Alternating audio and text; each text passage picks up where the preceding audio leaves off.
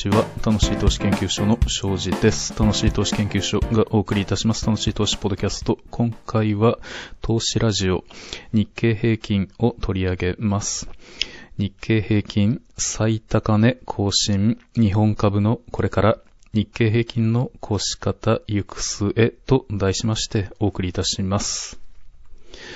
2024年2月22日、日経平均株価は1989年12月末以来、初めて史上最高値を更新いたしました。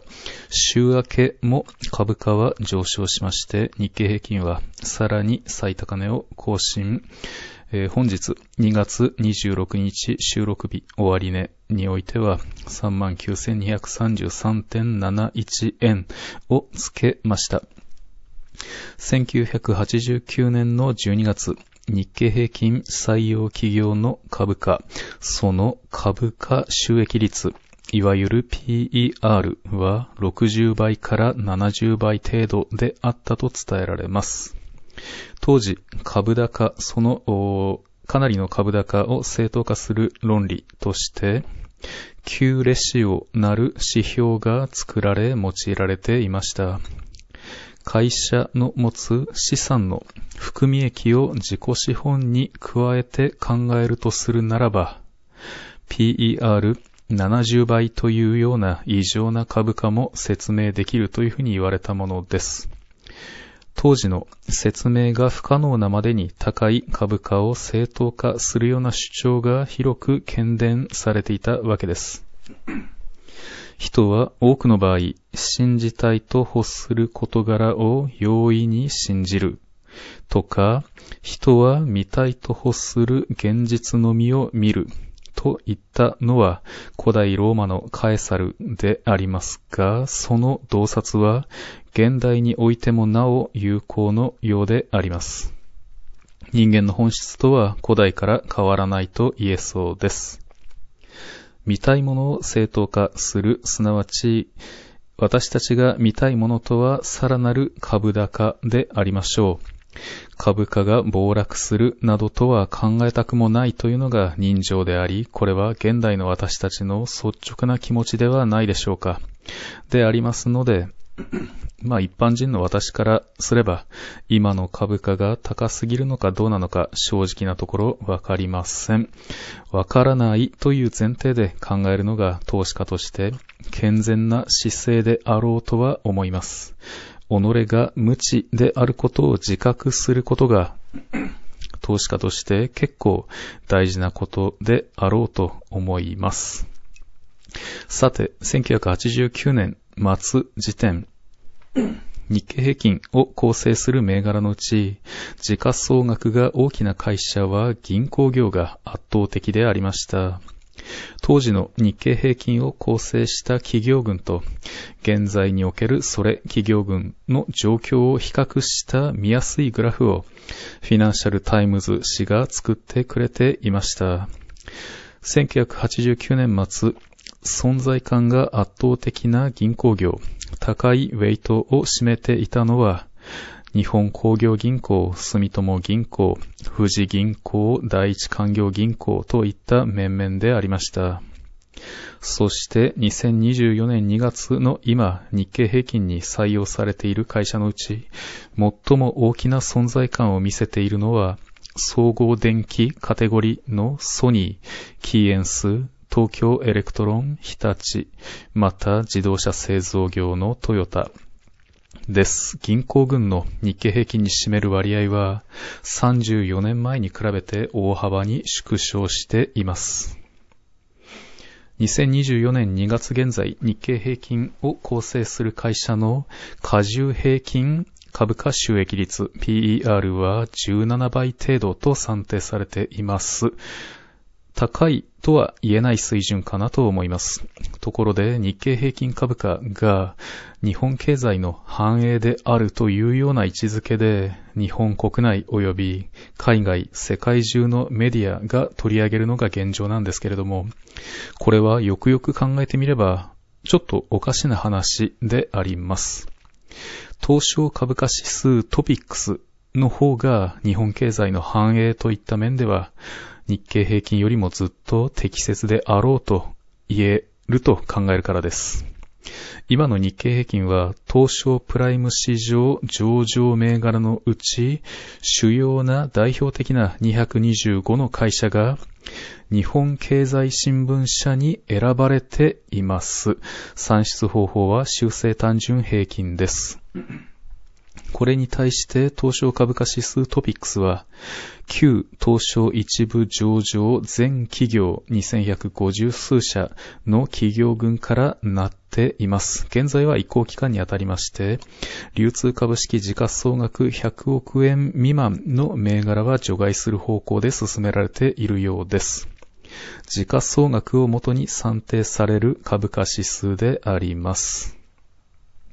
日経平均株価は日経、日本経済新聞社が毎年構成銘柄の入れ替えを行っています。定期的な入れ替えが行われているんです。日本経済をどう見るか、どう見られるかを、私企業、プライベートな企業であるところの日本経済新聞社の一存で決められているんですよね。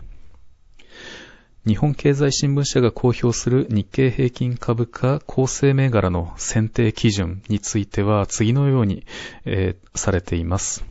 すなわち、日経平均株価は東証プライム市場上場銘柄のうち、市場を代表する225銘柄を対象に算出すると、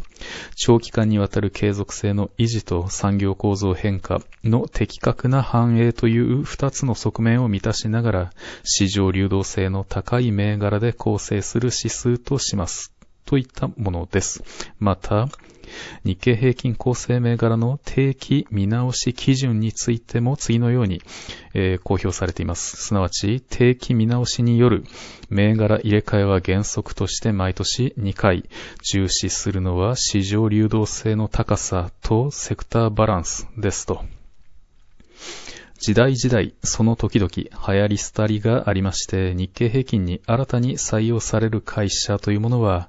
私が観察しますに、その時々の流行り物となりがちであります。2001年末、えー、実験ファンドの運用を始めたのがこのタイミングだったんですけれども、その時から見れば、直近数年間日経平均が異常なまでに強いんです。日経平均はどうやらトピックスよりも強いらしいなと私は考えるようになってきていました。しかしですね、この度、1970年から2023年末という53年間の動き、日経平均株価とトピックスの動きを改めて見てみましたところですね、まるで異なる姿が見えてきたんです。驚きました。トピックスに比べて日経平均株価とは、総じて弱かったということが見て取れたんです。日本経済新聞社はその時々で注目度の高い、社会的影響度の高い会社を新たに採用してきています。まあ、そのような方針、姿勢であることからか、指数的な高値掴みをしてきたのではないかと、そんな仮説を考えました。そのような高値掴みが仮に行われてきたとしたならば、その結果、反動として株価の下げ局面では、より広い銘柄からなるトピックスに比べまして、日経平均株価が下落する幅が大きい。そんなこともあり得たのではないのかなと考えたんです。そして今、直近53年間、半世紀強のスパンで眺めてみれば、トピックスと日経平均がその複利利回りの面でほぼ並んだ状態に戻ってきました。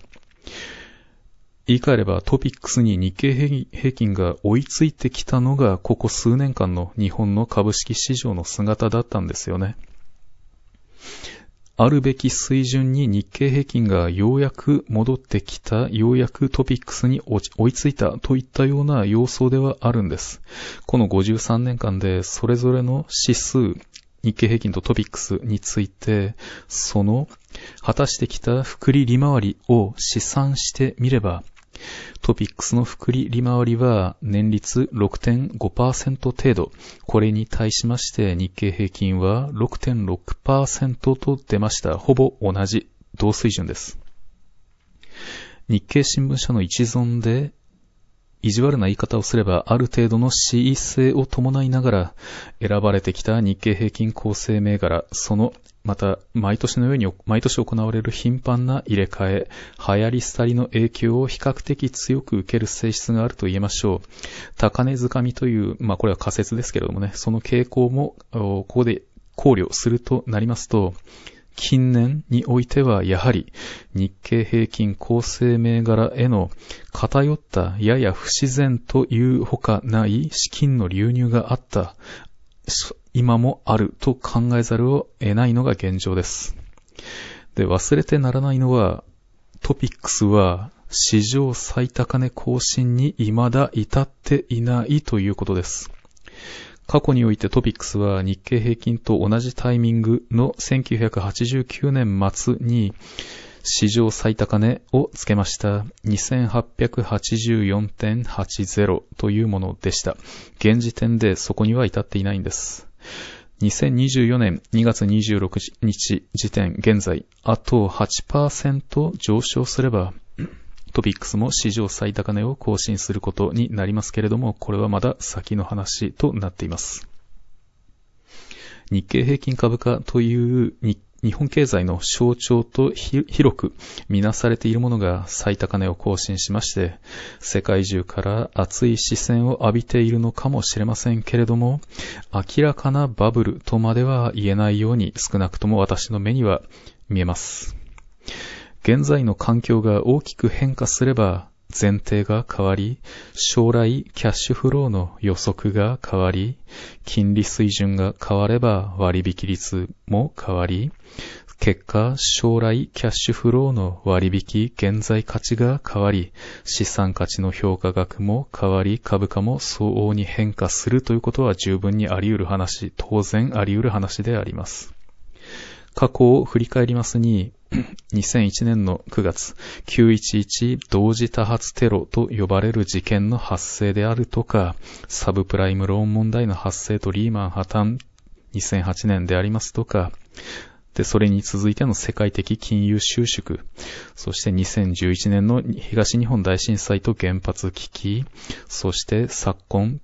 パンデミックの発生、どれ一つ取りましても、私自身は全く予見できませんでした。いつ何が起こるかわからないというのが現実です。ただ世の中は想像していた以上に茶番劇で溢れているということが最近わかるようになりました。一昔前に比べてわかりやすい時代になったとは言えます。そういうわけで今もし私が日本株へ改めて投資を行うとして考慮する点を挙げますと次のようになります。日経平均にはここ数年間どうやら偏った資金の流入があったその気配がありましたし、今もあると。近い将来その反動が来たとしても驚かないということです。また一方、トピックスは日経平均を下回るという時代に入っています。過去半世紀を見ますに、実はこれ珍しい時期なんです。珍しい出来事なんです。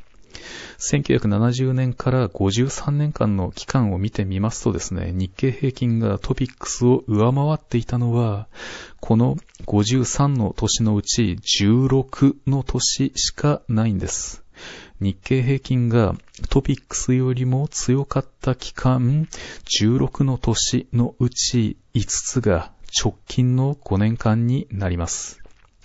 2019年から日経平均の複利利回りがトピックスを上回るようになっています。それまでのそれ以前の28年間はずっとですね、1970年を起点として考えますと、トピックスが日経平均を上回る運用成績を上げていたというようになっています。日経平均がトピックスに負け続けてきた暗い時代が続いていたわけなんです。トピックスは過去半世紀の間、その多くの期間において日経平均を上回ってきました。さらに直近数年間の配当利回りを見てみればですね、日経平均においては、おおむね1.9%程度。これに対してトピックスの配当利回りは2%を超える水準にあります。このことは、日経平均株価を構成する銘柄が、トピックスを構成する銘柄よりも総じて高い株価をつけている反映であると見て取れ、見て取ることもできるわけです。で、結論としてはですね、あの、もし私が選ぶ会社といえば、財政状態が健全で優れた製品、商品、サービスを提供している会社であり、高い業績を実績として上げている会社であり、経営者の誠実性に疑念を抱く必要のなさそうな会社です。このあたり、従来と全く変わることはありません。そ、えー、そしてさらに言えば、日経平日経平均株価に採用されていない会社であれば、なお良いなぁというのが、今回日経平均についていろいろと考えた結果の私なりの結論であります。えー、楽しい投資ポッドキャストは楽しい投資研究所がお送りしております。では、えー、次回の楽しい投資ポッドキャストでお会いいたしましょう。楽しい投資研究所の庄司がお送りいたしました。さよなら。